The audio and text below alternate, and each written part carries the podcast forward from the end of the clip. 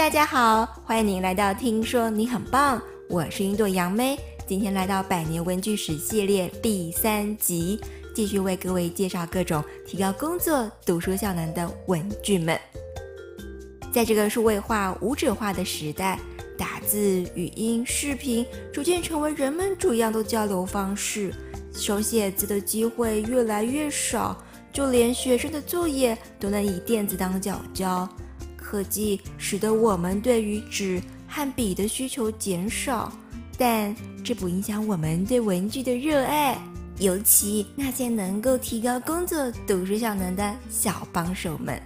首先是粘胶，自古以来，人类就尝试利用各种不同的方式把东西粘在一起，不管是天然的沥青，还是利用动物皮加工之后得到的动物胶。都是从前的人们使用粘胶的产品，不过最方便的还是以植物淀粉来做粘胶，也就是将米和小麦反复地加热，使其产生粘性，变成糊状物。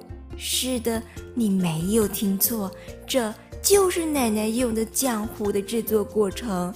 在水泥还没有发明之前，人们就是利用糯米糊来粘合砖块和石块来盖房子的。在欧洲，则是将马铃薯煮熟来做粘合剂。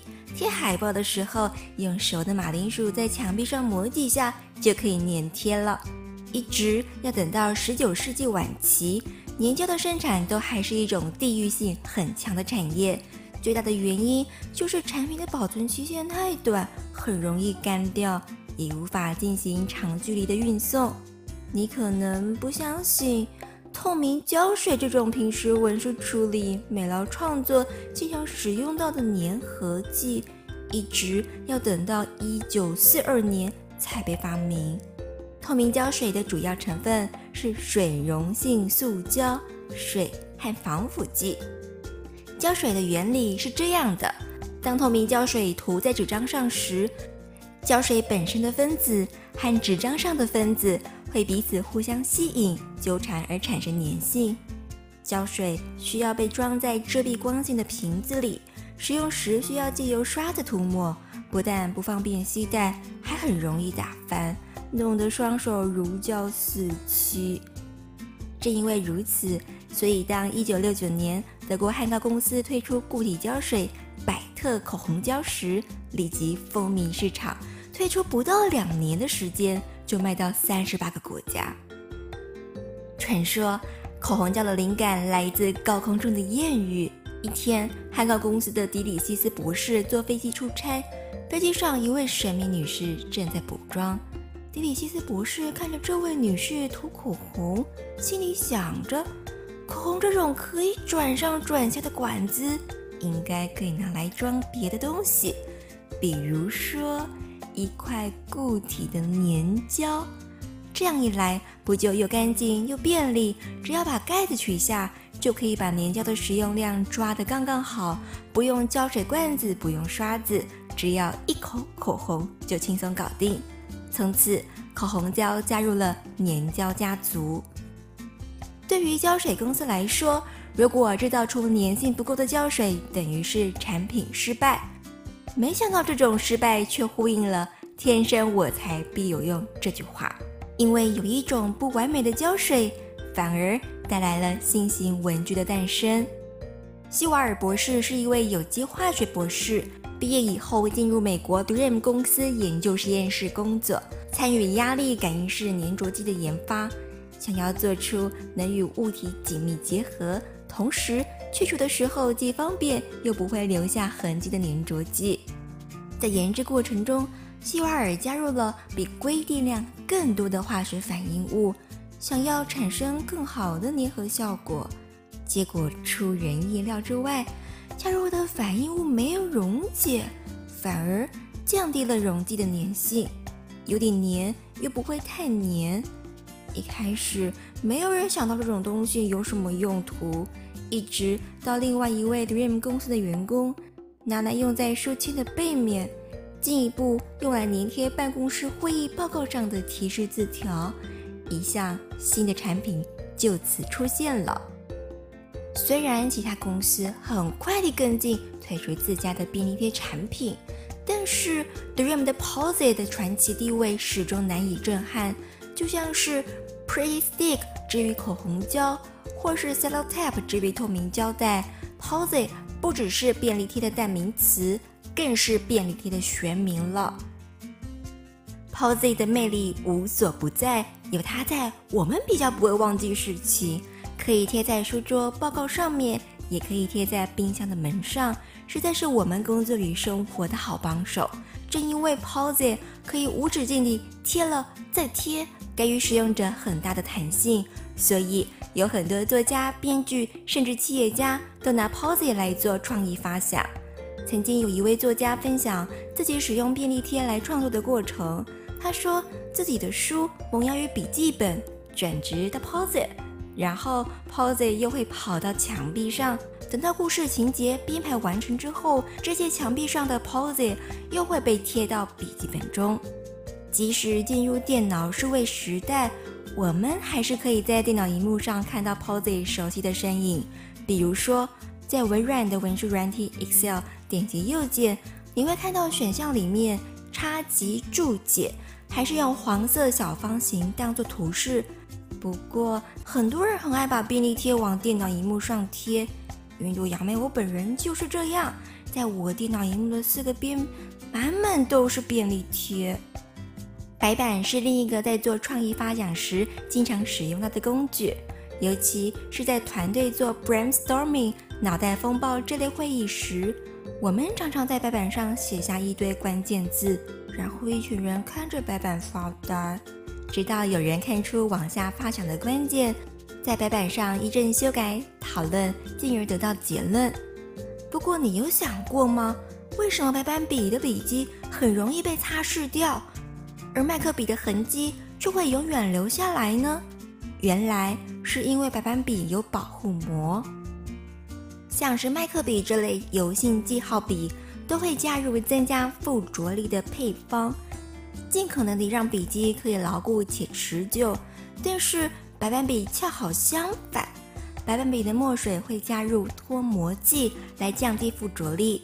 脱模剂的主要用途是用在制造商品之前，先在模具上涂抹脱模剂，使得成品被模具挤压成型之后容易脱落取出。白板笔就是将脱模剂加入墨水中，并使其溶解。当白板笔在白板上书写，挥发性溶剂挥发后留下的就是有色树脂与脱模剂，而脱模剂就像是保护膜，它会隔离笔迹与书写表面，隔离有色树脂与白板笔表面做结合，这就是白板笔记容易被擦掉的秘密。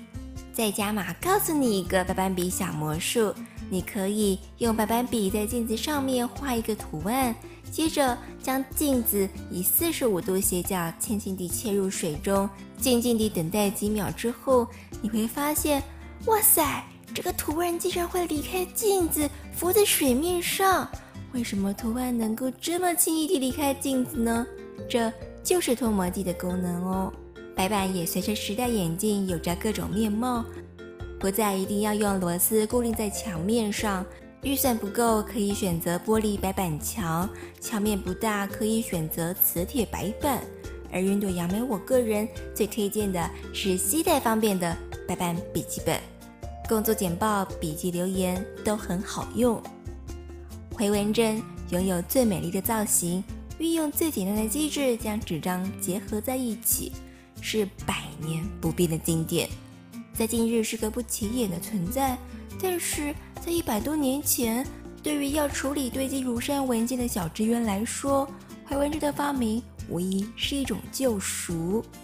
回纹针最早的历史可以追溯到一八六七年，一位美国人发明的 S 形状的金属环，当时是用来把车票夹在衣服上，也可以用来固定纸张，这就是最早期的回纹针。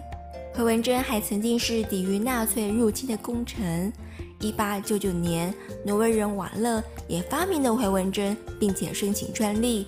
或许是因为当时的资讯不够流通，挪威人一直相信瓦勒就是回纹针之父，并且把回纹针视为挪威的国家象征。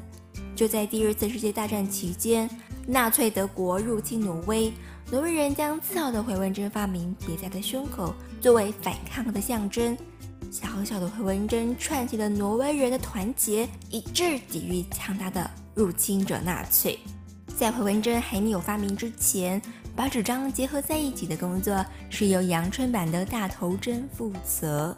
但是缺点可想而知，既然是用针，纸张上面一定会有洞。再来就是人们的手很容易被扎到。一直等到十九世纪，工业化催生了办公室环境，人们需要新的工具来支援文书处理工作，新品种的不扎手的文具随之崛起。订书机就是其中之一，你也应该经历过使用订书机的三段式心情吧？就是当你要装订一份厚厚的文件时，首先开始在订书机的压臂上面施力，你会感受到一股弹簧阻力。第二阶段是在订书机的门牙咬合住纸张时，会有一股蛮力，迫使订书机的两点穿刺纸张。最后是第三阶段，一阵咔嚓作响之后，你会看到订书机的两只脚内弯勾住这叠资料。而历史上第一个订书机是为法国国王路易十五手工打造的，每一根订书针上面都刻着国王的缩写。你一定没想到吧？原来订书机也有皇室血统。早期的订书机是不接受整排订书针的。一次只能放一根订书针，操作体验也和现在大不相同。在使用的时候，会有第一次按压穿刺纸张，订书针导入，接着需要自己动手把订书针的两端向内弯曲，再手工按压一次，把针压紧，才能算是完成装订。接着经过一连串改造。一八七九年出现了不需要手动弯曲针脚的订书机，但是还是一次只能放一根订书针。终于，一整排的订书针出现了，但就是和现在手机和充电器的状况一样，各家推出的尺寸大小各不相同，不同牌子的订书机与订书针互不相容，让零售商与消费者大伤脑筋。一直要等到一九五六年，由 Russell 推出的相同规格但不同价位的订书机与订书针，才终于成就了订书机的标准化。在当今环保与垃圾减量的诉求之下，是不是有可能不需要金属订书针，一样可以把许多纸张固定在一起？这听起来很神奇的想法，其实已经一百多岁了。最后。由日本的 Kokyo 公司进一步商品化成无针订书机，它的操作原理是这样的：首先在纸张上压出一条纸舌头，然后将这条纸舌头折板塞在舌根后面，各处一道细缝。如此一来，利用纸舌头的回扣把纸张固定在一起。不过缺点是一次只能装订几张纸。再来就是装订的纸张上面会留下一个小洞。Kokyo 公司再接再厉推出另一款无针订书机，原理是使用上下波浪形结构对纸张的挤压，产生多方向的摩擦力，使纸张互相嵌入，进而固定在一起，不会再有小洞。取而代之的是一厘米左右的齿痕。要拆开文件时也很简单，只要利用订书机尾部摩擦纸张。将波浪状的钉痕压平，就能轻松分开每张纸，丝毫不会破坏纸张完整度。大量的文件除了需要装订，更需要分类管理，于是有了档案柜，透过分隔抽屉归档文件，或是将书信装箱分类，但都会遇到同个问题，就是想要拿到箱子最底层的文件。得先把上面的所有东西搬开。文件夹就是在这样的背景下被发明出来的。一般的文件夹是将纸张夹起来方便携带，而有些文件夹的背脊有环，纸张需要打孔才能在文件夹中使用。这和订书机的例子很相像。装订前必须要先做到孔洞位置的标准化。否则，在纸张上面打的洞和文件夹上的环不能配合的话，那岂不就是瞎忙一场？而 ISO 八三八就是规范答案用的纸洞，也就是在纸张上或文件上打洞必须遵守的尺寸、间距与位置。例如，洞与洞之间的距离要固定在八公分，洞本身的直径是零点六公分，每个洞的中心必须距离纸张边缘一点二公分。文件夹中的纸张还可以利用标签分页来做分隔，增加搜索的便利性。只不过到了现代，档案和资料夹都已经数位化，跑到电脑上了。虽然电子档案在空间利用上占有优势，但相对也有它的风险。主要是电子资料放久了，资料的档案格式就会长江后浪推前浪，开始在储存与取用上产生问题。也就是说，随着储存设备的更迭演进，电子资料需要定期搬家，否则就会被困在已经过时的格式上。例如，十年前储存在三点五磁碟片中的资料，就算现在去买一个 USB 的接头读取机，磁片大概也都早已经变质，读不到任何东西了。有些时候，还是纸本资料寿命长久而且安全。最后来说说手账，手账可不是只有玩纸胶带拼贴、画画涂鸦这么简单，而是拥有能让你的人生产生惊人改变的能量。哎，真的这么神奇吗？手账源自于日文的 “takeo”，原本是指随身携带方便的笔记本，但这个词汇的意义已经逐年改变，现在的手账就是中文的行事历和年历。特别是在规格设计上着重于时间的管理。对于日本人来说，手账是披着摩登外衣的老派文化。手账最早用于明治时期的军队行程记录，而注重时间管理的手账形式是在一九五二年受到法国笔记本大厂的影响，让一星期的行事历以跨页呈现，并以小时为单位，让每日计划和未来几天的预定事项。一目了然。手账这样的工具在专案管理与读书计划上十分好用，能透过事先规划来协助专案进行，做好时间规划与目标管理，让计划跟上进度，成为高效能人士。百年文具史第三集，提高效能的文具秘书群，先点名到这里。下一集将带大家摇身变成文具艺术家，你知道吗？只要有印章在手，人人都能轻松创造出达人级别的作品。印章这玩意儿最早是在贸易活动交换物品时的凭证，后来与书法结合，变成独特的艺术品。至于现在嘛，与印台颜料组合，玩法更多更精彩，拯救无数个不会画画的人。朋友们，我们下次再聊。我是云朵杨妹。今天的解读，希望你会喜欢，也欢迎你加入我们一起听书，一起说书。最后，请支持我为您付出的努力与诚意，快一秒钟点赞并订阅这个频道，将我的解读转贴给你的朋友，让大家都知道。听说你很棒。